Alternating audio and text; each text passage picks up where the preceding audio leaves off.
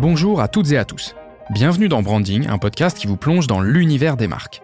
Un format proposé par le média J'ai un pote dans la com en partenariat avec Let's Sign It. Présentes dans notre quotidien, les marques façonnent nos habitudes de vie.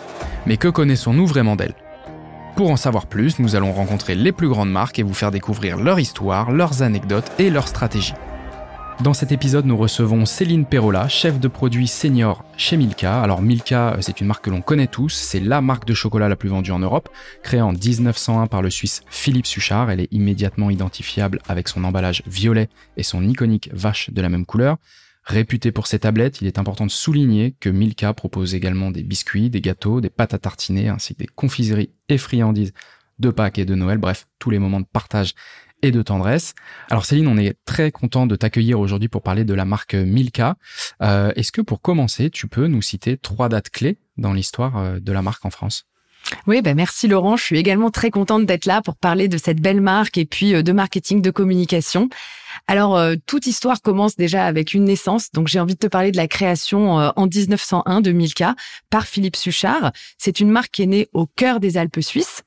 Monsieur Suchard, du coup, qui faisait déjà du chocolat, a eu l'idée de rajouter une pointe de lait alpin dans son chocolat, qui était à l'époque des chocolats qui étaient plutôt noirs, plutôt intenses. Et c'est de là qu'est né Milka. Donc Milka, pour la petite histoire, c'est la contraction de Milch et de cacao, qui en allemand veut dire lait et cacao. Et donc c'est ainsi qu'est née la marque. Ce qui est euh, intéressant de souligner, c'est que aux prémices, finalement, Monsieur Suchard était assez visionnaire parce que en 1901, on retrouvait déjà la couleur violette sur le packaging. On trouvait le logo de marque qui était celui qui, qui n'a quasiment pas changé. Et puis, déjà en petit, sur le packaging, on voyait un fermier avec cette vache. Donc finalement, dès 1901, on avait déjà les assets de marque qui font aujourd'hui sa renommée et sa puissance. D'accord, donc ça a commencé avec une marque de douceur, cette petite euh, touche de lait, et finalement, oui, une vision et qui fait que bah, peu de choses ont changé finalement. Alors on va le voir au long de cet épisode, mais, euh, mais finalement des, des, choses ancrées et qui sont là euh, plusieurs euh, décennies plus tard. Exactement. Ce qui m'emmène du coup à la deuxième date dont j'ai envie de parler, euh, 1972. C'est la date à laquelle, en fait, finalement, on va passer de la petite vache sur un coin de packaging à vraiment la création de la mascotte, de l'icône de marque telle qu'on la connaît, la vache Milka, qui a été créée par l'agence Young et Rubicam à l'époque et qui, dès l'année suivante, fera son apparition sur les publicités. Et c'est un asset de marque absolument redoutable, c'est-à-dire qu'on a quasiment 100% de taux de notoriété en France, 100% de taux d'unicité. Euh, et j'aime bien rappeler euh, l'anecdote euh, où on avait demandé à l'époque à des enfants de quelle couleur étaient les vaches. Ils avaient répondu violette. Ça montre à quel point cette icône a marqué ouais, la culture française. Fort, de la marque dans, dans, dans, les, dans les mémoires. Exactement. Et alors, sur, pour la petite carte d'identité, si on veut savoir, cette vache, elle s'appelle Lila et elle est de race cimentale. Si nous avons des, des experts agricoles parmi les auditeurs. Et enfin, euh, la dernière date euh, dont j'ai envie de parler, c'est 2022. Donc cette année, Milka renaît, plus tendre que jamais. On a euh, retravaillé à peu près tous les pans du mix de la marque. On a fait évoluer cette marque pour répondre aux attentes de nos consommateurs. Donc, euh, on a écouté les consommateurs qui nous disaient vouloir, euh, bah voilà, des chocolats un peu plus intenses, peut-être un peu moins de sucre. Donc, on a retravaillé notre recette pour répondre à leurs attentes. On a un chocolat qui va être avec un goût cacaoté plus intense. On va avoir un chocolat plus fondant. Donc, on a retravaillé la recette. On a retravaillé le moule aussi avec une forme plus en douceur, plus arrondie. Et puis aussi euh, l'identité visuelle euh, et on va avoir une nouvelle communication euh, assortie. Donc, je pense qu'on aura l'occasion d'en reparler. Mais c'est vraiment pour nous une très grosse rénovation. C'est la plus grosse rénovation depuis 25 ans. Et on sait à quel point c'est aussi euh, bah, une prouesse de faire évoluer une marque pour aller recruter des nouveaux consommateurs, mais sans perdre vraiment l'ADN de ce qu'elle est. Ok, c'est marrant ce que tu dis parce que euh, tu parles de même d'une refonte de moule, d'ajout euh, d'un goût un peu plus cacaoté.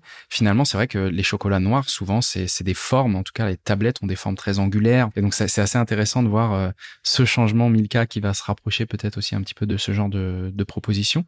Et, d'ailleurs, donc 2022, année de Milka, on a beaucoup souri en début d'année quand on a vu Pantone tous les ans qui dévoile sa couleur de l'année. Et cette année, la couleur s'appelle Very Perry et c'est à s'y méprendre. Le lilas de Milka.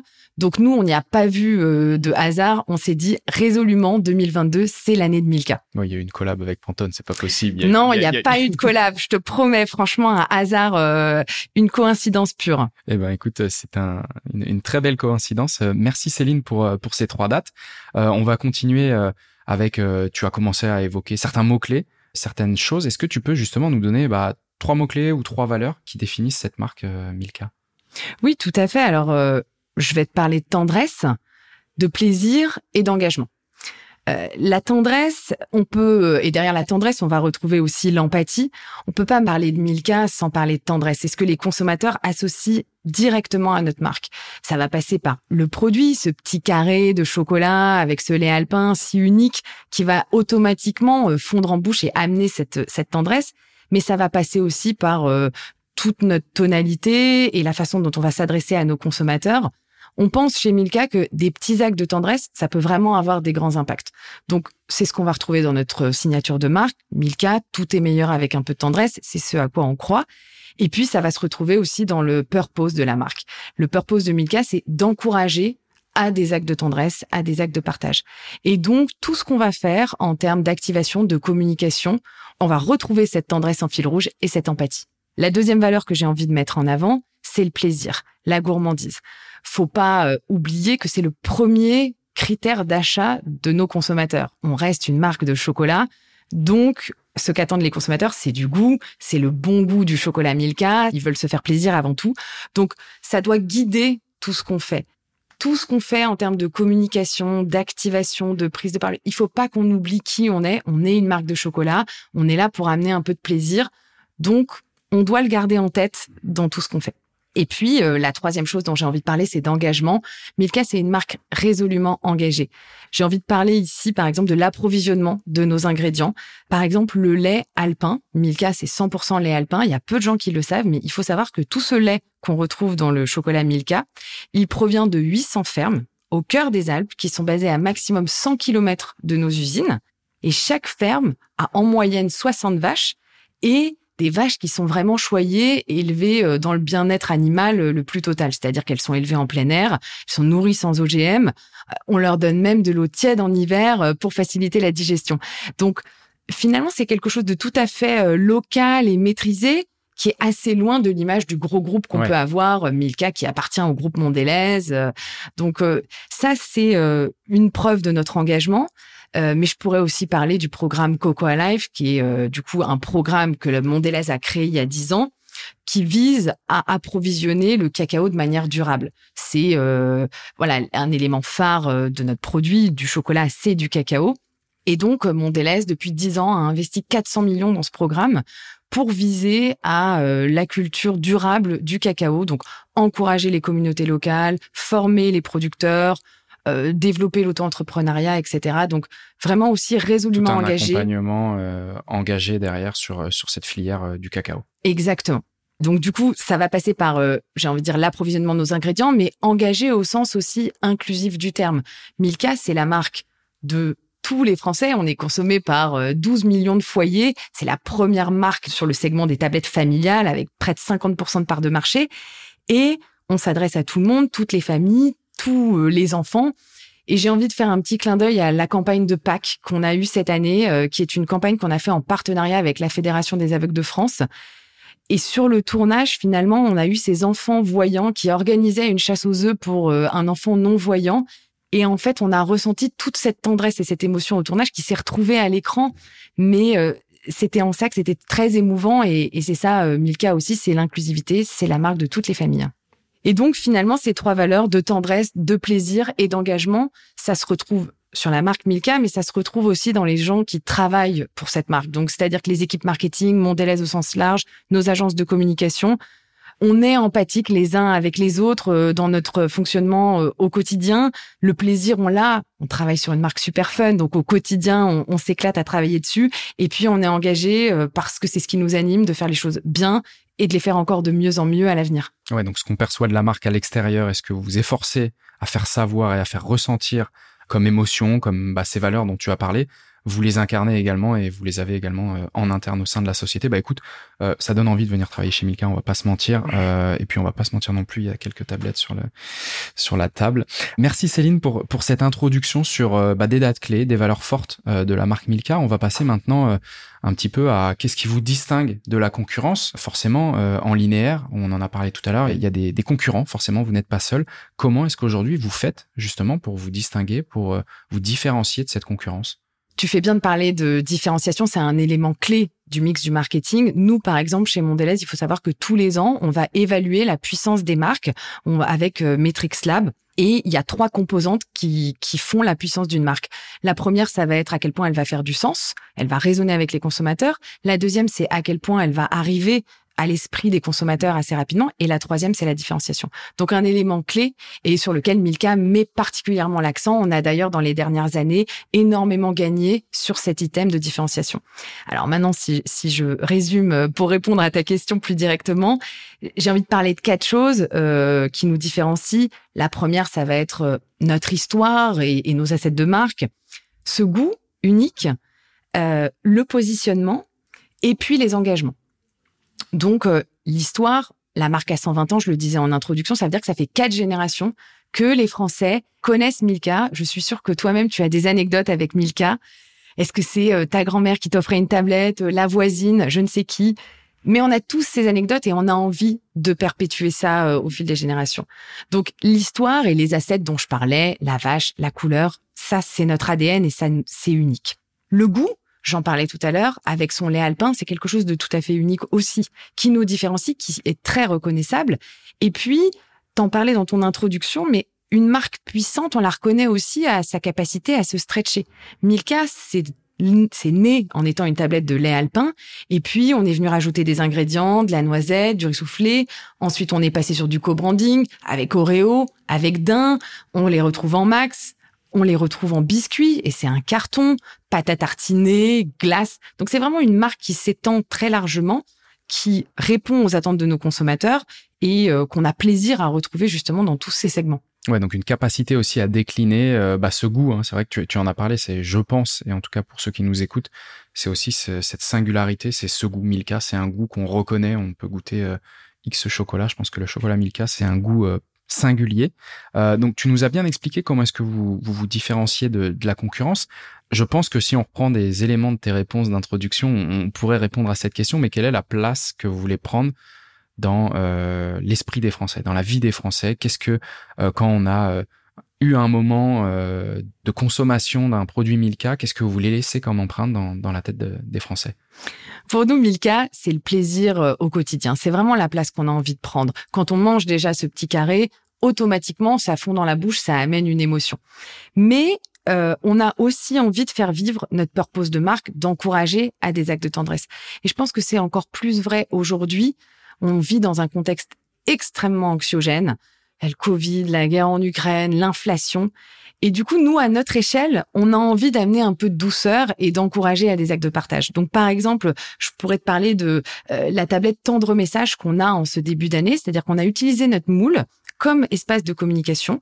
On retrouve sur la tablette euh, des petits euh, emojis ou des petits mots et on encourage nos consommateurs à partager avec euh, ces carrés des petits messages de tendresse à leurs proches, à leur famille. Là, très récemment, on encourage, on invite nos consommateurs à partager des messages de soutien à l'équipe féminine de football puisqu'on est sponsor de la FFF.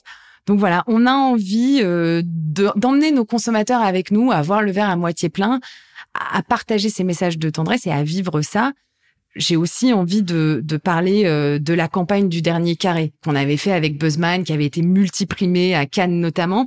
Et on retrouvait ces valeurs de partage, c'est-à-dire le dernier carré, c'est vraiment le meilleur dans une tablette. On avait réussi la prouesse technique de refaire un moule avec un carré en moins tout en gardant les 100 grammes pour léser aucun consommateur. Et avec un code unique dans le packaging, on leur avait dit, bah, tu sais à quel point il est bon ce dernier carré, partage-le à un de tes proches. Et imaginez la petite dose d'émotion, c'est pas grand-chose finalement un carré. Mais quand vous recevez par la poste entre deux factures une enveloppe violette avec un petit carré dedans et un petit message pour vous dire euh, je t'aime mamie, euh, t'es la meilleure mamie du monde, ça génère ces petites ces petites émotions. Donc voilà, c'est ce qu'on fait avec Milka. On veut emmener tout le monde euh, à voir le verre à moitié plein et à spreader comme ça un petit peu de tendresse. Eh ben écoute, je pense que c'est euh, c'est un pari réussi et, euh, effectivement tu fais bien d'utiliser cette campagne du dernier carré pour pour illustrer. C'est alors en plus déjà c'est le dernier donc il a pas le même goût que les autres donc je sais pas comment est-ce que vous avez fait niveau recette mais mais voilà il y a effectivement cette touche de de rareté et de partage et d'envie de se dire bon bah le dernier c'est celui que j'aurais bien voulu manger mais je le, je le partage avec quelqu'un et c'est ça aussi Milka euh, je pense dans la dans la tête des Français c'est effectivement cette capacité à à jouer dans la communication. On va revenir dessus et tu m'as fait bah, du coup la transition euh, sur euh, sur le rapport que vous entretenez avec la publicité. Avant de faire un focus sur sur la dernière campagne c'est vraiment quel rapport vous entretenez? Vous avez des agences fortes qui vous accompagnent, qui vous ont accompagné. C'est quoi votre rapport à la publicité? Je pense qu'il y a un vrai match entre votre volonté, vos valeurs et ce que vous avez envie de diffuser comme message et euh, bah, la liberté que vous donnez aussi euh, aux agences pour euh, bah, vous proposer des activations toujours plus innovantes. Est-ce que tu peux nous en dire un petit peu plus sur cet aspect publicité de, la marque Milka? J'ai envie de commencer quand on parle de publicité par deux points, ouvrez les guillemets, et la marmotte. Et presque je pourrais m'arrêter là, mais je vais continuer parce que je trouve ça trop fun. Elle met le chocolat dans le papier d'alu. Mais bien sûr, euh, non, ça résume quand même beaucoup de choses. C'est vrai qu'il y a une histoire très forte entre Milka et la publicité. Cette campagne, elle fait partie des top 5 des mhm. campagnes qui ont probablement le plus marqué les Français. Euh, le mais bien sûr, il est rentré dans le langage commun, ce qui est quand même très puissant. Donc, euh, au-delà de cette campagne, pour nous, la publicité, c'est une façon de faire passer nos messages, et de connecter avec le consommateur. C'est-à-dire, je le disais sur la puissance de marque, un des critères le plus important, c'est à quel point tu fais du sens pour eux. Pour nous, c'est une façon d'échanger avec eux et de passer nos messages. Et notamment, on se rend compte que ça fonctionne particulièrement bien quand Milka remet de l'émotion au cœur de ses campagnes. C'est-à-dire que là, depuis 2021, on a une campagne, c'est une histoire euh, émotionnelle entre un petit garçon qui va aider son grand-père à retrouver son chien histoire euh, très mignonne. Et on se rend compte que ça a un impact très fort aussi sur les ventes. Euh, il y a Kantar qui a publié son étude début 2021 euh, qui a classé cette publicité parmi le top 10 des publicités qui ont un impact le plus fort sur les ventes. Donc pour nous, c'est une façon de prendre la parole, de redonner du sens, de connecter. Et on sait que quand on met l'émotion au cœur de la copie, ça fonctionne particulièrement bien. Après, j'ai envie de te parler de publicité, mais j'ai aussi envie de parler de médias au sens large. Euh, c'est-à-dire euh, la télévision, historiquement, on faisait une campagne de 30 secondes qu'on mettait en télévision et puis euh, bah, c'était bien finalement avec le recul, c'était simple aussi. Et aujourd'hui, ça n'a plus rien à voir. Il faut qu'on pense, euh, alors télévision bien sûr, sur Milka, ça reste notre premier euh, canal de diffusion et c'est ce qui nous ramène encore le meilleur ROI, mais on peut pas se passer de tout ce qui est digital aujourd'hui. Et c'est vraiment au cœur de nos stratégies, c'est-à-dire qu'il faut qu'on aille trouver les consommateurs là où ils sont et qu'on aille leur adresser un message qui va faire écho avec eux. Et les consommateurs, ils sont partout. Ils ont des degrés d'attention aussi assez faibles. Donc, il va falloir qu'on aille les chercher, qu'on personnalise nos campagnes, euh, qu'on aille les trouver euh, sur les plateformes de social, mais sur les nouveaux réseaux. Va falloir aussi aller les trouver en e-retail média. Donc, comment on arrive à penser écosystème? Et ça, c'est aussi ce qu'on ce qu'on veut faire avec nos agences. C'est-à-dire, il faut qu'on sorte juste d'une copie en 30 secondes qu'on va mettre à la publicité. Comment on arrive à construire une equity de marque passer des messages quand on sait que 80% euh, des gens qui sont sur les réseaux sociaux ne vont voir que deux secondes euh, d'un asset publicitaire. Donc comment on construit une, une identité de marque et, et on fait passer des messages comme ça? Donc c'est vraiment au cœur de notre stratégie. On apprend, on progresse, on a encore probablement beaucoup à faire et euh, d'un point de vue, j'ai envie de dire aussi formation, on forme énormément les équipes chez Mondelez. Là, récemment, on a tous été certifiés euh, par les certifications officielles de Meta et de Google. On a euh, des Digital Week, des Digital Academy, euh, des Digital Rangers. C'est au cœur de tout ce qu'on fait pour monter en compétences parce que il faudra réussir sur le multichannel à l'avenir. Oui, et puis tu fais bien de, mentionner cet aspect euh, digital. Bon, la copie télé, euh, elle est là historiquement et, elle va perdurer puisque c'est effectivement celle qui ramène, comme tu le disais, le meilleur ROI. Mais sur la partie digitale, on sait que vous êtes très actif et c'est aussi votre capacité à, tu disais tout à l'heure, hein, il faut, il faut euh, stopper un peu le scroll par les bonnes copies, par les bonnes activations, par le fait que vous, bah, vous êtes aligné, vos publicités, je pense, sont alignées à vos valeurs. Euh, des fois, les marques euh, font en sorte que la publicité respecte les valeurs ou qu'elle ne n'enfreigne pas une valeur. Vous, elle, est incarnée dans la publicité. Euh, tu l'as mentionné avec la marmotte. Il y, y, a différentes copies qui sont restées dans la tête des Français. Et finalement, on sait que bah, quand il y a une communication 1000K, ça vaut peut-être le coup d'œil en fait, parce que potentiellement, elle est intéressante, elle est bien travaillée, et du coup, vous communiquez pas pour communiquer. Ce qui fait que bah, de facto, on voit une communication où on voit le violet, on va s'y arrêter et se dire tiens ils vont ils ont un truc soit drôle à nous dire un moment euh, euh, de plaisir ou un petit message de tendresse à faire passer.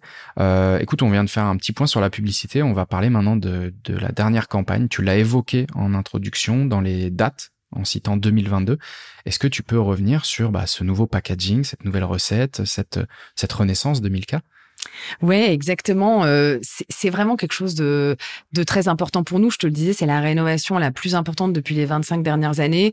On a euh, plus de 20 experts qui se sont reliés, plus de 3 ans de travail, 250 heures de test usine c'est la prouesse de faire évoluer la marque sans perdre l'ADN du produit. Et l'objectif ultime, c'est de faire évoluer la marque en adéquation avec les attentes des consommateurs. Euh, on a des consommateurs qui nous ont dit vouloir euh, un peu moins de sucre, à vouloir des chocolats un peu plus intenses. Donc, on a retravaillé effectivement la recette. On a euh, rajouté du cacao dans notre recette qui donne un goût encore plus chocolaté. On a réduit le taux de sucre et en ajoutant du cacao, on ajoute aussi un peu de beurre de cacao, ce qui donne ce côté encore plus fondant. Donc, Milka renaît plus tendre que jamais et ça va se retrouver dans le produit. On est très fiers aussi des équipes recherche et développement qui ont travaillé sur cette rénovation parce que on a réussi à avoir quatre points d'intention d'achat en plus chez les consommateurs et 10 points chez les non-consommateurs. Donc pour nous, ça va être une façon aussi d'aller recruter des nouveaux consommateurs. Le moule, on l'évoquait tout à l'heure, effectivement, les tablettes de chocolat du marché, c'est très anguleux, c'est des formes carrées. Et nous, on arrive avec un moule tout en rondeur, tout en douceur. Et on va retrouver sur un carré de la tablette la vache Milka. Et ce carré, finalement, ça va être le plus tendre. Et on va voir, est-ce qu'il va se créer un rituel? Est-ce que je vais commencer par ce carré? Est-ce que je vais finir par ce carré? Est-ce que je vais le garder pour moi? Est-ce que je vais le partager? Bien évidemment, nous, on va encourager nos consommateurs à le partager à ceux qui vont peut-être avoir le plus besoin de tendresse. Donc, euh, je me suis pris euh, les pieds dans la table. Je partage le carré à celui qui s'est pris les pieds dans la table parce qu'il a besoin de tendresse. Euh, voilà. Donc, on, on va jouer vraiment avec ça et ce carré unique qu'on va retrouver sur euh, sur la tablette. Donc ça c'est pour le moule, l'identité visuelle est retravaillée également. On va retrouver un packaging beaucoup plus moderne, on a retravaillé aussi l'appétence des ingrédients, du carré euh, beaucoup plus gourmand. Puis on va retrouver aussi euh, notre vache Lila un peu plus moderne, plus confiante, qui va regarder un petit peu au loin. Donc on a tout retravaillé sur le packaging et on va avoir une nouvelle campagne de communication, on va mettre en avant et informer nos consommateurs de ce changement. Et puis là, en septembre, pour introduire un peu cette, cette renaissance, on va jouer un côté buzz un petit peu autour de la métaphore de la naissance parce que en interne, on attend tous et on a tous travaillé sur ces tablettes comme si c'était notre petit bébé. Et finalement, quoi de plus tendre aussi que l'arrivée d'un enfant. Donc, on va jouer un peu sur cette métaphore pour euh, pour annoncer la nouvelle euh, à nos consommateurs. Ok, donc tu teases très clairement pour que dès le mois de septembre, on aille euh, en linéaire chercher euh, une tablette euh, Milka et qu'on aille observer bah, ces changements et puis peut-être pour certains, effectivement, remarquer clairement un changement parce que bah, par habitude, on avait ce packaging, ce style qui était ancré et donc du coup de se dire, ah oui, ça a changé. Eh ben écoute, on a hâte d'être euh, au mois de septembre et de découvrir euh, ce nouveau packaging, cette nouvelle recette et cette, bah, cette renaissance finalement. Euh, on l'a évoqué avec bah, cette dernière campagne, votre relation avec la publicité. du coup, vous travaillez en, étroite relation avec des agences une ou plusieurs, tu vas nous le dire. Comment est-ce que vous travaillez avec euh, cette ou ces agences? Euh, Est-ce que euh, l'idée vient de chez vous, en interne, et ensuite vous allez en parler à votre agence? Est-ce qu'il y a des choses qui naissent dans la tête des créatifs de l'agence? Comment est-ce que vous travaillez? C'est quoi votre relation avec votre agence de, de publicité? Je pense qu'on a beaucoup de chance de travailler pour la marque Milka. Quand on arrive avec un brief Milka auprès des agences automatiquement, on a quand même une réaction extrêmement positive. On a les sourires, ça génère euh, plein d'idées, euh, je pense, euh, dans la tête des créas. Euh, j'ai envie de citer par exemple un petit exemple. Donc on travaille avec Ogilvy, qui est notre agence actuelle, et euh, proactivement, euh, on a régulièrement des idées de leur part. Par exemple, récemment, ah on a vu Thomas Pesquet vient de poster sur les réseaux sociaux une photo de lui. On voit une tablette de Milka dans SpaceX. Tiens, si on lui envoyait des tendres messages dans l'espace avec la prochaine capsule de réapprovisionnement, parce qu'on a notre tablette tendre message. Donc ça c'est un petit exemple, mais qui illustre très bien que avec ce purpose de tendresse il y a des idées qui arrivent très rapidement dans la tête euh, des créatifs. Donc euh, après, j'ai envie de dire la façon dont on travaille avec eux, bien évidemment, il faut qu'on soit clair sur nos objectifs, qu'on les embarque dans l'univers, mais ça c'est commun, j'ai envie de dire à beaucoup de marques, euh, de, à, quasiment toutes les marques. On a deux particularités, je pense, euh, sur Milka. la première, c'est que la marque a 120 ans. Donc, ça nous impose un peu une responsabilité à l'agence et à nous. Comment on fait évoluer la marque? On la modernise, on la met dans l'air du temps, mais tout en ne dénaturant pas son histoire et son ADN. Donc, euh, on co-construit, on s'interdit pas de co-construire aussi avec l'agence. Euh, on écoute bien évidemment euh, leurs idées, leurs propositions et très souvent on s'y réfère. Maintenant, si nous, on pense qu'on a aussi eu une bonne idée ou on peut leur partager et c'est ce que je trouve très appréciable, c'est qu'ils vont pas être butés en se disant non, c'est les l'équipe Milka, ils, y comprennent rien à la communication. Euh, c'est nos idées, on est créa, on, sait mieux. Non, il y a vraiment une co-construction et, euh, et on travaille ensemble. La deuxième particularité, je pense qu'il faut euh, souligner, c'est que Milka c'est une marque euh, globale. C'est euh, la première. Tu parlais, alors elle se retrouve partout dans le monde, mais c'est la première marque en Europe et la France est le deuxième pays. Le premier pays c'est l'Allemagne. Chez eux c'est c'est leur baguette, hein, Milka. Et l'agence du coup centrale est basée à Berlin. Donc Ogilvy, Berlin, c'est une équipe allemande pour la majorité. Et notre enjeu en tant que France, en tant que deuxième pays, c'est de faire entendre notre voix aussi auprès de l'équipe centrale. Donc, euh, l'équipe a évidemment les enjeux de l'Allemagne en tête, mais comment on fait en sorte pour être sûr que tous les enjeux, les priorités de la France, les habitudes de consommation de nos consommateurs, nos marques, soient aussi entendus jusqu'à l'équipe centrale à Berlin et que ça se retranscrive dans les retours de brief et qu'on et qu'on y trouve notre compte aussi. Bah ça, ça, je pense que c'est quelque chose que les Français savent faire, entendre leur voix. Ah, donc, donc ça, je, je, je, fais confiance aux, aux, équipes France pour euh, faire valoir euh, euh, le deuxième pays euh, en Europe euh, consommateur de Milka. Euh, écoute, on en conclut une, une, relation finalement assez fusionnelle. En tout cas, ils ont compris votre univers et c'est de la co-construction, c'est de l'échange. C'est pas du top-down euh, Milka euh, vers son agence pour la partie exé. Enfin, ça génère, comme tu l'as dit, des idées.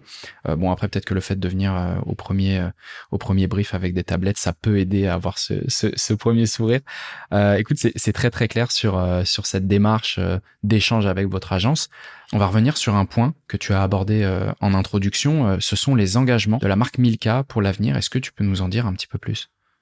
Oui, alors je parlais du 100% les alpins et du programme Cocoa Life en introduction, donc je vais pas revenir dessus. C'est des engagements qu'on a qui sont très forts. J'ai envie de parler d'un nouvel engagement euh, qu'on va mettre en place à l'échelle de Mondelez et ça va se retrouver en tout premier sur la marque Milka avec la rénovation. C'est un programme qui s'appelle Snack Mindfully, qu'on traduit en français par Prenez le temps de savourer. On a la conviction, on est leader du snacking, euh, Mondelez leader du snacking. C'est une habitude que les consommateurs ont pris, les gens snackent de plus en plus, et on a la conviction qu'il faut aussi qu'on informe nos consommateurs sur c'est quoi la bonne portion pour consommer et de bien prendre le temps de savourer ce qu'on est en train de manger. Donc on va retrouver sur tous nos packaging une petite indication en devant de packaging avec une indication de quelle est la bonne portion quand on veut consommer le produit. Donc sur les tablettes de Milka, tu le vois sur le devant de pack, on retrouve 4 carrés. La bonne portion qu'on recommande, c'est une portion qui a été définie par nos équipes de nutritionnistes, c'est selon nous la bonne portion. Et on va renvoyer aussi vers un site, snackmindfully.fr, sur lequel on va retrouver des conseils. On va euh, notamment euh, encourager nos consommateurs à se poser les questions avant de manger en se disant tiens, j'ai un besoin. Est-ce que c'est parce que j'ai faim? Est-ce que c'est parce que j'ai besoin de réconfort? Euh, Du coup, qu'est-ce que je choisis? Quand je le mange, je prends le temps de savourer, je conscientise ce que je suis en train de manger, je me pose la question si j'en ai encore besoin ou pas. Et il y a des études qui ont montré que quand on prenait le temps de savourer, qu'on on, réfléchissait à tout ça, en fait, non seulement on avait une perception encore renforcée du goût, on prenait encore plus de plaisir à savourer ce qu'on était en train de manger, mais surtout, on avait une consommation plus modérée parce qu'on avait bien pris le temps d'y penser. Donc ça, c'est un engagement. On, on est les premiers à le faire. On va le retrouver d'ici 2025 sur l'intégralité de nos packaging de toutes les marques du groupe Mondelez. Et euh, voilà, ça montre encore un pas de plus vers euh, notre responsabilité et nos engagements de marque. D'accord, donc c'est d'aider euh, finalement à, comme tu l'as dit, de prendre conscience de cet instant de plaisir et de pas se poser la question une fois qu'on a fini la tablette pour culpabiliser et dire bah finalement j'avais peut-être mangé un petit peu trop, mais de savoir avant même de casser euh, les premiers morceaux, euh, les premiers carrés de de la tablette, de dire voilà c'est un moment plaisir, il faut que je le savoure et que j'en profite. Et effectivement je pense que pour le cerveau, l'impact peut être le même de se dire j'en ai mangé que deux, trois carreaux que, euh, que toute la tablette et la culpabilité qui vient après avec. Donc c'est le premier engagement. Est-ce qu'il y a d'autres engagements de, de, de la marque? Alors oui, il y a plein d'autres choses qu'on est en train de faire. Euh, on travaille sur plein de choses parce que parce que c'est ce qui nous anime et c'est ce qui est important. Je peux pas encore euh, dévoiler ça aujourd'hui, mais mais très prochainement, j'espère pouvoir vous en parler. Mais c'est au cœur de toute notre stratégie et de tout ce qu'on fait. D'accord, donc là, on est en train de prendre rendez-vous pour un deuxième épisode euh, branding euh, ah bah avec Milka. Avec grand plaisir. Eh bien, écoute, Céline, on arrive maintenant à la fin de cet épisode. Un grand merci à toi d'avoir pris le temps de répondre à toutes nos questions. Merci Laurent pour l'invitation. C'est toujours un plaisir de parler de cette marque et de marketing, de communication. Eh bien, écoute, c'était un plaisir partagé et euh, le sourire communiqué. On sent que tu vis la marque Milka. Donc c'était un vrai plaisir d'enregistrer cet épisode. Merci à tous de nous avoir écoutés. On se retrouve très vite dans un prochain épisode. Si vous avez aimé cet épisode, je vous laisse aller sur la plateforme de streaming de votre choix pour y laisser 5 étoiles ou un commentaire. Ça fait toujours plaisir. Et quant à moi, je vous dis à très bientôt.